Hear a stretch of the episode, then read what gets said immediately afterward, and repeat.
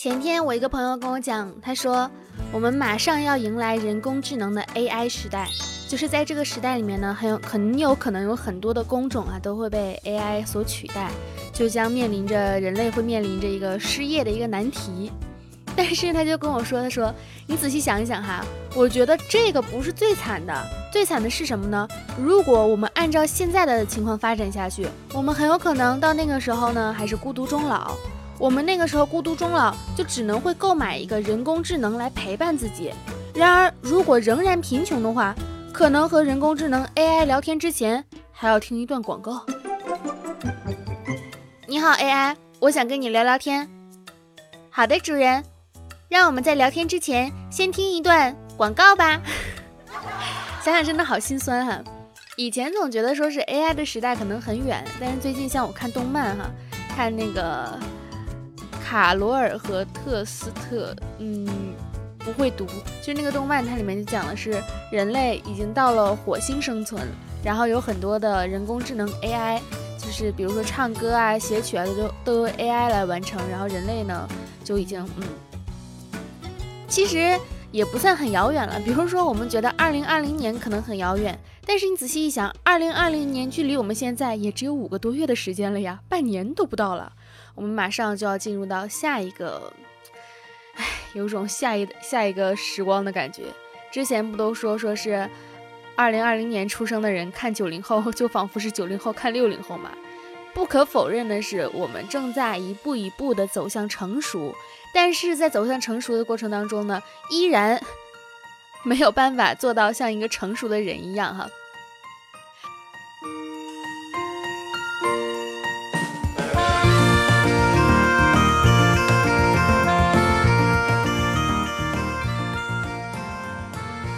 好啦，欢迎大家来收听本周的小电台，拯救一周的不开心。上个星期呢，因为最近就是事情真的有点多，也不知道在忙啥，就每天很愁苦。你就说每天忙吧忙吧，早上醒了之后就开始工作，工作到晚上也不见得有休息，然后赚的钱呢没有，那每天付出的意劳动都是无意义的劳动，只能安慰自己说你现在心怀梦想，你要为了这个梦想而买单，啊，感觉真的好苦涩。啊。但是呢。还是要 相信希望，相信未来。比如说，只要你坚持等，你就会等到这个不知道什么时候更新的小电台。大家好，依旧是你们温馨治愈、正能量、暖心暖胃暖被窝的你的小可爱呀。那让我们愉快的开启本周的小电台的节目，拯救你一周的不开心，愿你有一周的好心情。昨天我跟我室友，我们两个就去了北京那个欢乐谷。我们去的是夜场啊，去了已经七点了，就有很多项目不是都关了吗？然后，但是有很多那种夜场的项目，它是一直到晚上的九点半。我们在那里玩了一会儿，然后最后在一个儿童的呃项目上面找到了乐趣。你一趟一趟重复的玩那个项目，玩了三四次，就是一直在玩，玩完一把下来排队重新玩，就有一种哄孩子的感觉。然后回家的时候，最后在那个就在走楼梯嘛，就说说是，哎，你想我们现在都二十四，马上二十五了，真的是马上二十五，然后。跟我们小时候预想的这个年龄感觉不大一样哈，就比如说小时候觉得多小的时候呢？你比如说上小学的时候十三四岁，那个十一二岁，十一二岁的时候你就觉得说是哎呀，到了十五岁就是已经到了一个坏孩子的年纪了。为什么呢？因为当年十五岁是一个非主流的年代，然后就觉得这些孩子不学无术，就每天叛逆青年少女。然后等到了十五岁的时候，幻想自己上大学嘛，大学毕业应该是一个什么样的状态？当时看的那些剧都是什么社会精英啊，或者干嘛的，就觉得上班了就应该穿那种帅气的西装，对吧？然后抱着文件夹，眼睛一推，英姿飒爽，非常的潇洒，处理事情呢游刃有余，非常的成熟。但我们真正到了这个年龄的时候，发现还是一群想去游乐场做儿童项目，做旋转木马，然后做那种呃，就蚂蚁公园的那种项目的。小朋友的感觉，心智还没有很成熟，处理事情的时候呢，也没有想象中的那么帅气、英姿勃发那种，就好像这跟我们预想到的成人的世界是不大一样的。都说成人的世界是怎么怎么样，怎么怎么样，然后结果我们现在穿着 T 恤，然后穿着小裙子，穿着运动鞋，戴个小帽子，戴着小耳环，那种小发卡，蹦蹦哒哒就出去了，一点也不觉得自己个是一个成年人。并且很多时候呢，甚至没有办法去像一个成年人那么冷静的去处理很多很多的事情，所以就发现啊，很多事情跟我们想的不一样，也没有必要说完全按照别人的节奏来走，你自己的生活该怎么走就怎么走呗，晚熟一点其实也没有什么不好的哈。就比方说，那个可能有很多人，他觉得成人之后就一定要控制住自己的脾气，磨平自己的棱角。就像说，生活呢磨平了我们的棱角，完整版是生活先用锤子砸，再用锯子锯，然后再用锉刀锉，最后用砂纸抛光般的磨平了我们的棱角。但是你仔细想想，如果说让我们跟那些我们不喜欢的人各种各样的接触哈，我们就会觉得自己也会变得心情非常的糟糕，戾气非常的重，非常的可耻，非常的俗不可耐。所以，当我们迫不及待的想要摆脱那些我们不喜欢的人的时候，不单是不能认同他们的某些思想行为，而是和他们待在一起的自己是那种心情最糟糕、戾气最重、最可耻、最不俗不可耐的自己。你当时讨厌的是那样的一个自己。我前两天就跟人吵架嘛，哇，这个气死我了。虽然说那天我也有点问题啦，我其实自己知道，嗯，但是现在不谈我的问题。就是很多时候，为什么会说我们控制不住自己的情绪呢？一方面是来源于你本身的压力，然后另一方面呢，是你看到那个人，他对人呈现出来的那种让你非常讨厌、非常厌恶的一个状态。你受不了这个状态。当你跟他吵的时候，你可能事后会觉得说，哎，你要好好想想，这么吵是不是不对的呀？就是是不是没有发挥好呀，或者是怎么样啊？但是你仔细回想的时候，你讨厌的真的是他跟你吵架吗？他做的那些事情吗？你讨厌的是当下那个状态非常不完美的你自己。你把你很多的缺点都暴露在了那个里面，然后你仔细想，这样值得吗？这样其实不值得。所以最好的办法是什么呢？远离傻逼。依然藏在手掌。今天我们有一双翅膀，飞过高山海洋。今天我对真正未来的慷慨呢，是把一切都留到现在，而不是说我以后会怎么样怎么样，而是说我现在怎么样怎么样，然后会帮助我以后怎么怎么样。就是因为生活中呢有各种各样大大小小的期待，时常会落空，所以总是会有那些努力着不负我们期待的人。会有这样的人出现，你才会觉得他更加的值得让你珍惜。我们为什么会紧紧盯着那些荧幕上面的事情呢？会把我们所有的期望都施加在这些荧屏面前的人们，他们有可能会觉得说是，呃，这样的话大家过度的关注他们是不好的嘛？确实，过度的关注私生活是不好的，但是这其实是观众的一种期待吧？为什么说宋慧乔、宋仲基离婚了，大家非常非常的伤心呢？就是因为曾经太过的美好，但是。仔细想想，这些事情真的与我们无关，与你无关。毕竟很多时候，我们自己的生活我们都过得不好，又怎么能够奢望别人的生活能够过得一帆风顺呢？各家有各家的苦，都没有办法去，是我们没有办法想象到的吧？唉。眼泪这种东西呢，就是流出来的时候会把你的心酸和悲伤都冲走，然后可是你长大成人之后就会明白，人生有很多眼泪也冲刷不干净的巨大的悲伤，还有难忘的痛苦，让你即使想哭也不能流出眼泪。所以真正坚强的人呢，越是想哭反而笑得越大声，怀揣着痛苦和悲伤，即使如此也要带着他们笑着前行。这一段呢是《银魂》里面的话。昨天晚上，我跟我室友在家看了那个《何以为家》，就是那个十二岁的孩子状告父母那一段。当时这个电影刚刚在那个上映的时候，朋友圈里面就得到了很多的好评嘛，但当时没有去看。然后昨天在电影上，呃，那个电视上面看的时候呢，就发现它原来是一个真实的故事。就是很多的经历都是真的是那个主人公自己的经历，他是在一个贫民窟里面被导演发现的，所以说他其实是一个幸运的人，他遭受到了那个年龄不该遭受的痛苦，但是也得到了一份呃机会和重新开始的一个机会，就是希望能够越来越好吧，也希望能够拥有真正的越来越多这样一种类型的电影，当这个电影播放出来的时候，能够让很多的事情。真正的得到解决，让大家去关注这样的事情，而不是说只是为了博人眼球、博人一笑而已。当然，欢笑是一个非常，嗯，珍贵的东西吧，能够让人获得快乐，也是一个很好的一个事情。总之，电影呢，还是就是要有自己的感觉。最近看的电影，好电影越来越少了，导致反反复复的去看以前的那些那些影片。有人就说，说是人的悲喜呢，其实并不相通。即使相通，该你受的罪呢，还是你只能自己受着。之前就是马薇薇说自己受到了一个什么样的痛苦，是谁啊？高晓松说说，哎，你这不算什么，我受过比你更严重的痛苦。蔡康永就说，痛苦是不能够相比较的，你没有感受过他的痛苦，那你没有办法去说，就这个痛苦不痛苦，对不对？其实呢，如果说即使是真的有那种感同身受哈，该你承受的，你一点儿都不差的，还是要全都承受着。而且你甚至有可能跟别人说的时候，会有杠精过来踹你，说，哎，是这有什么的呀？真的是很矫情。人呢，只要一辈子都在学习，那就一定会觉得自己有很多不对的地方，认真改了就好。打脸和真香其实都是好事情啊。在我难过的时候呢，很多时候我的希望就是能够拥有一个简单的拥抱和一千万的现金而已。其实有的时候你不用一千万，你给我打一千块，我就超开心的好吗？穿过人群，走过人间，再去往有一段话哈，其实很喜欢。这段话就是说，我现在会喜欢慢一点的关系。两个人呢，花时间聊聊天，了解一下各自喜欢吃什么，偏爱哪一种类型的电影，而不是说两句情话，打几天电话，像是赶着找个人摆脱单身一样，匆忙的在一起，就是想让喜欢这两个字。变得好几次想要说出口，再咽下去，最后真的真的真的真的藏不住的时候，再来告诉你，我真的真的好喜欢你啊！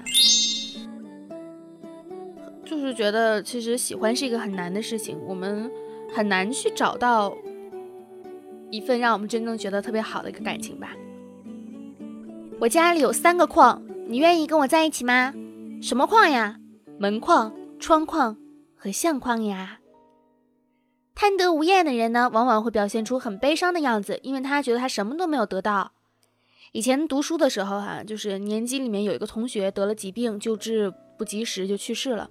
晚上放学的时候回家跟妈妈说了这件事，我说那个同学呢还是年级第二呢，太可惜了，他妈妈一定很伤心。我妈当时在洗碗，头也没回就直接回了我一句：即使是年年级倒数第一也很可惜啊，妈妈也会很伤心。后来经常会想起那天晚上那一段话：生命呢，每个人都一样，不应该以成绩的好坏去来判断。我之前就因为我最近在看了那个《少年派》嘛，我有的时候会觉得，就是闫妮扮演的那个角色，对于孩子的学习和对孩子的控制有一点稍微的偏激了。但是确实是中国大部分很多的家长都会这么做的一个原因。我在想，如果以后我有孩子了，我肯定不管他学习，他学习爱好好，爱不好爱不就不好，那都是他的命。我们需要对他教导的是一个正确的人生观、世界观和价值观，要让他温柔，对吧？如果是男孩，绝对不能家暴，不能欺辱女性；如果是女孩，要坚强、自立、自强，对吧？然后不管是男孩还是女孩，都要心怀梦想，就努力向前，坚持着做一个自己觉得最正确的一个人，就是要做一个好人。首先要做一个好人。学习成绩什么的不重要，对不对？你想成为一个什么样的人，跟你成绩好坏有关吗？你努力的去做不就好了吗？我才不会管他数学及不及格呢，毕竟当年我也没及格啊。但是再转念一想，我上哪来孩子去啊？现在很多人都说，说是离开了手机没法生活哈，不是因为有网瘾，而是单纯的因为当今的世界在一定程度上是基于手机来建立的。奉劝男性朋友们哈，如果女生生理期来不知道该怎么办，请用马克杯装杯热开水，在床边抱着她，轻轻的用热杯子帮她热敷下腹部，然后呢，问她要不要喝点热水，再然后不说话就好了，不说话就好了。最近呢，上海不是在实行垃圾分类嘛？其实实行垃圾分类是一个很好的事情，只不过说呢，因为我们多年一直没有实行过垃圾分类，突然开始实行垃圾分类了呢，必然会有一部分人不适应。那么怎么让他们去适应呢？这是一个比较重要的一个问题。比如说。中年人，然后老年人，他们还不适应这个垃圾分类的时候，就分不清楚、分不懂啊，那就只要好好的去告诉大家应该怎么分类，就是教程做的详细一点，不然的话，真的就是大家不习惯哈。有人就说，万万没有想到，有一天我逃离北上广，是因为不懂得垃圾分类。就是不懂，不知道怎么办，彻夜的逃回了江苏。但是垃圾分类呢是一个大趋势，就是今天从上海实施了，过两天就会到江苏，然后江浙沪就是北京啊，然后包括上那个广东啊，就全国啊，最后慢慢都会实行实行起来。这个还是一个好的事情啊，只不过说我们要慢慢的去适应它，去习惯它。长得丑呢，其实并不可怕，可怕的是你还相信这句话。有人就说，那么多女孩喜欢看美女，为什么不知道自己对着镜子照一照自己呢？看看自己有多美。不要相信别人别人对你的那些不好的评价，你要相信你自己。你要知道你自己是一个善良、温柔、可爱、有梦想的小姑娘。还有小伙子，妈妈和奶奶说的说，选择结婚对象的方法：一，比起心跳加速更让人有安全感；二，能够拥有自由，不会被束缚；三，谈话很有趣；四，宽容的人；五，不是妈宝；六，不会说谎；七，能够接受彼此的价值观，充满爱情的人。双亲和祖父母都是感情超好的夫妻，结婚到现在，我也觉得这个标准完全的正确，学习了，记下了。我最近有一个男生，我有我有一个预感，我感觉他在追我，但好巧不巧的是很奇怪哈，这个男生就是他只有在我发朋友圈的时候才会过来跟我说话，就是他追我的意思真的很明显，你们知道吗？不是我自恋哦，然后，但是我发朋友圈的频率真的不高，我上一条朋友圈六月十号发的，然后。啊，不是，对我六月十号发了，我六月份啊是六月十号发了一条朋友圈，然后昨天晚上去游乐场，就是六月二十六号的晚上发了一条朋友圈，在这中间的十六天，他都没有跟我说话。昨天我发完朋友圈就跟我说话了，但我不喜欢啊，不喜欢他，就是没有什么感觉，我就没有回他。最烂的分手理由是因为我不爱你了，最敷衍的分手理由是因为我不爱你了。最诚实的分手理由是因为我不爱你了。探究归纳所有的分手理由到最后，最根本的分手理由是因为我不爱你了。不然你还期望着听到什么呢？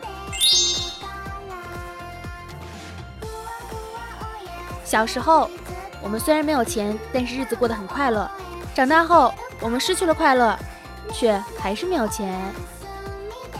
有的时候会觉得，不管你长成什么样都没有关系啊，因为在蚊子眼里面，你都是它的一盘菜。味道香不香而已嘛。男生做什么样的小动作会让女生上瘾呢？给我转账的时候，我真的上瘾了。你天天给我转账，我天天开心。朋友的一个妈妈遇到恶男的经验，第一人称来描述哈，就是有上有一次呢，请了人来修马达，因为其他人都去上班上课，所以家中仅剩我妈跟水电工。修完，水电工想进浴室洗个澡，我妈怕答应他，后续会有更超过的事情。但强硬拒绝又怕会激怒对方，沉思后说：“公公是在浴室往生的，你要是不介意的话，你就去洗澡吧。”然后对方马上表示不打扰了。学到了哈。其实成年人的告别仪式很简单，你没有回我消息，我也便默契的没有再发，就这样安静的消失在彼此的生活里，好像从来没有认识过一样。其实呢，大多数人都会有双重标准。是一个试想一个情境哈，当你在公园喝酒，突然间一只野生猫咪接近手痒，那个把你的酒杯翻倒了。二，陌生人路过的时候手贱的把酒杯翻倒了。我不确定你会怎么想，但我对两者的反应绝对不会一样。猫咪这么可爱，翻倒就翻倒了呗。人生呢就像是一盒巧克力，你在吃它，你永远不知道哪一颗是过期的，搞不好一整盒都是过期的。你来摸一摸我今天衣服的料子啊。是做你女朋友的料吗？是吧？前两天在地铁上啊，那个停站时候抬头看到了一对高中生的男女在门外的角落里亲热，他们抱在一起呢，甜甜的笑，然后快速的互相亲吻，又放开彼此，然后又抱在一起。他们穿着不同样式的校服，却在同一个小小的世界里。或许啊，只有放学后的这几分钟在一起的时间，旁边人或者是侧目，或者是讪笑。只有我这个二十四岁才第一次跟男生接吻的女生看得热泪盈眶啊！这人说的不是我啊，我才不是二十四岁才跟男生热烈接吻呢！哼，我不告诉你。我现在觉得哈，万事万物都很有趣。你看这个霉菌，你看这个木纹，你看那朵云，你再看这个阳光，这个镜子，这张纸啊，真有趣。除了工作和学习。每次心情不好，就会重新看《神隐少女》。其实每个人呢都是千寻，人生中啊有好多事情是面临着来了就要硬着头皮上，会遇到各种各样的人，有人是迫害你的，有人是帮助你的，但是没有人能一直陪伴着你，只有自己一点一滴的积累勇气去努力的生活。我们总是感到寂寞，期待着美好的事物，却也总是伴随着遗憾。不知道就是其他人的经历如何哈。像我们从小到大遇到那种爱把挚友、最信任你、最爱你、会一直陪在你之类的黏腻的话挂在嘴边的人，都会因为各种小的不能再小的事情跟朋友反目，然后换个人继续缠黏。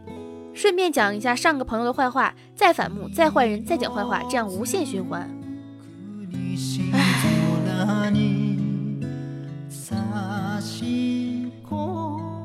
每次呢，都觉得走夜路好害怕啊！天这么黑，我这么好看，真怕别人看不见啊！说女生只看外表都不看内在的人，内在通常都不怎么样。媳妇儿总是问我：“死胖子，你是不是不服？”但我一度再强调服都没有用，媳妇儿真的太不自信了，她非手非得要亲自动手验证一遍我服气了，才感觉到踏实。戒酒要戒的是什么呢？要戒掉朋友。然后戒掉一些潮湿的雨天，可生活无非就是晴天雨天，所以到了这一步，基本算是戒掉了生活的一个部分。再然后就是要想要戒掉你，可这样一来，却是戒掉了自己的全部人生。十分抗拒那种严肃的告诉我说我想跟你谈谈的情境，因为我知道这些人只是想我听他说。如果明白，我就知道这种方式永远不可能有效的沟通。哎，哎为什么感觉这一期的节目基调就是特别的忧伤呢？因为我在录完这期节目之后，我即将面临着就是一整天的繁琐的工作。今天的工作特别的呃烦躁。这个夏天热的我就是注定离不开空调和西瓜，但是西瓜又让人长胖，真的很很痛苦。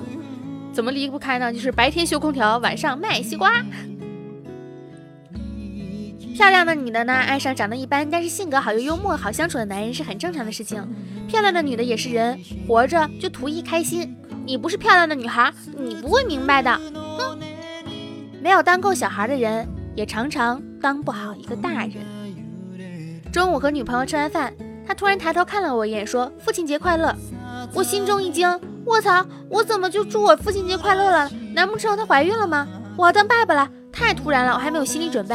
然后女朋友又来了一句：“我已经买单了，这顿算爸爸你请的。”虚惊一场啊！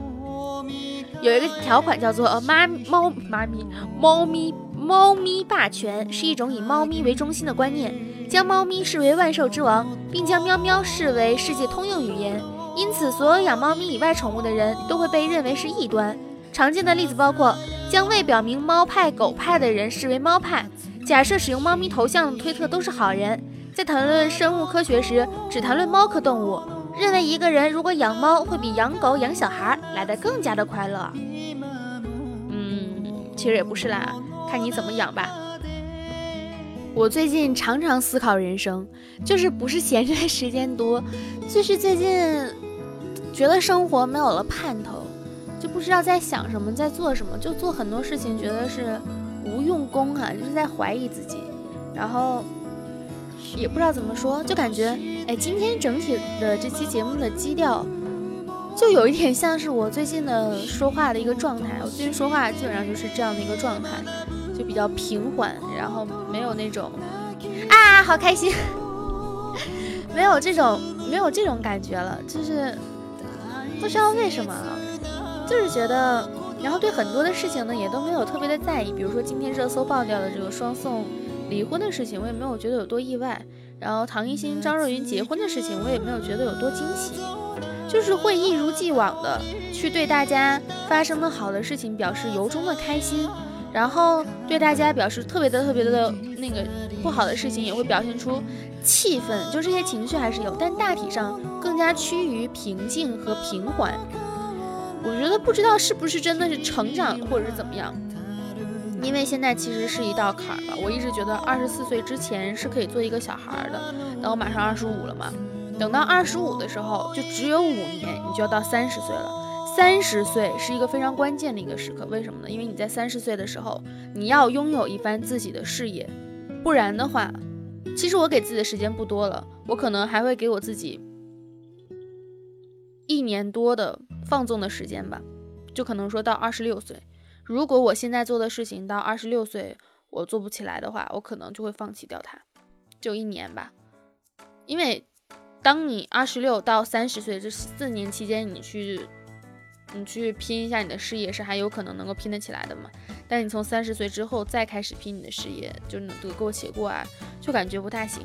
就虽然说现在感觉好像是在为了梦想在努力的奋斗，但是当你奋斗的时候，你会不明白你自己的梦想是什么，你身在何方，你不知道你在为什么而做着努力，为什么而吃的这样一份苦，你自己心里其实是不知道的。并且你有的时候不会得到这个社社会的认可，然后这个时候你就会觉得哎很复杂，很很烦躁。但是如果说你现在是讨厌这样的自己，但是如果说有一天你放弃了的话，你又会讨厌放弃这些的你自己。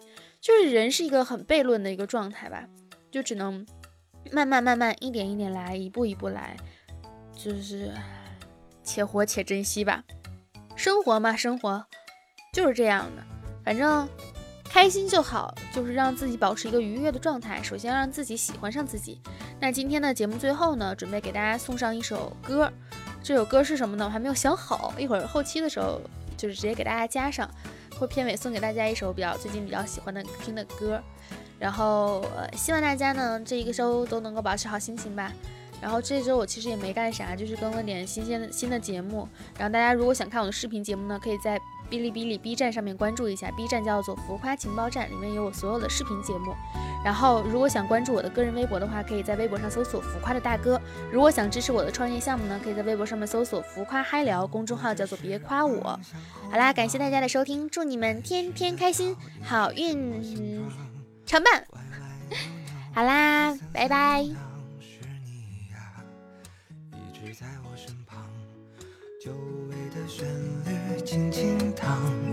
顺着回忆的方向，流光溢彩的小世界，是不是也别来无恙？敲下回忆的空白键，一起回到相遇那天，好像青春的誓言从来都不曾飘远。是我们有一双翅膀，飞过高山海洋。那是我们之间有星光，照亮彼此的前方。就像年轻的水手要去远航，在风雨里成长。那些有你陪伴的时光，依然藏在手掌。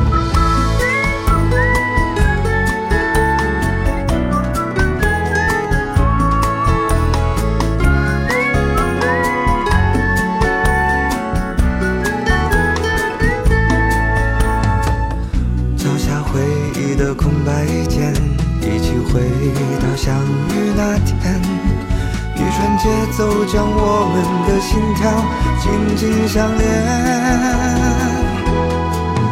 那时我们有一双翅膀，飞过高山海洋。那时我们之间有星光，照亮彼此的前方。就像年轻的水手要去远航，在风雨里成长。那些有你陪伴的时光，依然藏在手掌。今天我们有一双翅膀，飞过高山海洋。今天我们之间有星光，照亮彼此的前方。放下故作成熟的模样，穿上最爱的衣裳。回到青春的舞台，亮起灯光，重新闪亮登场。那个青春的舞台，亮着灯光，你和我闪亮登场。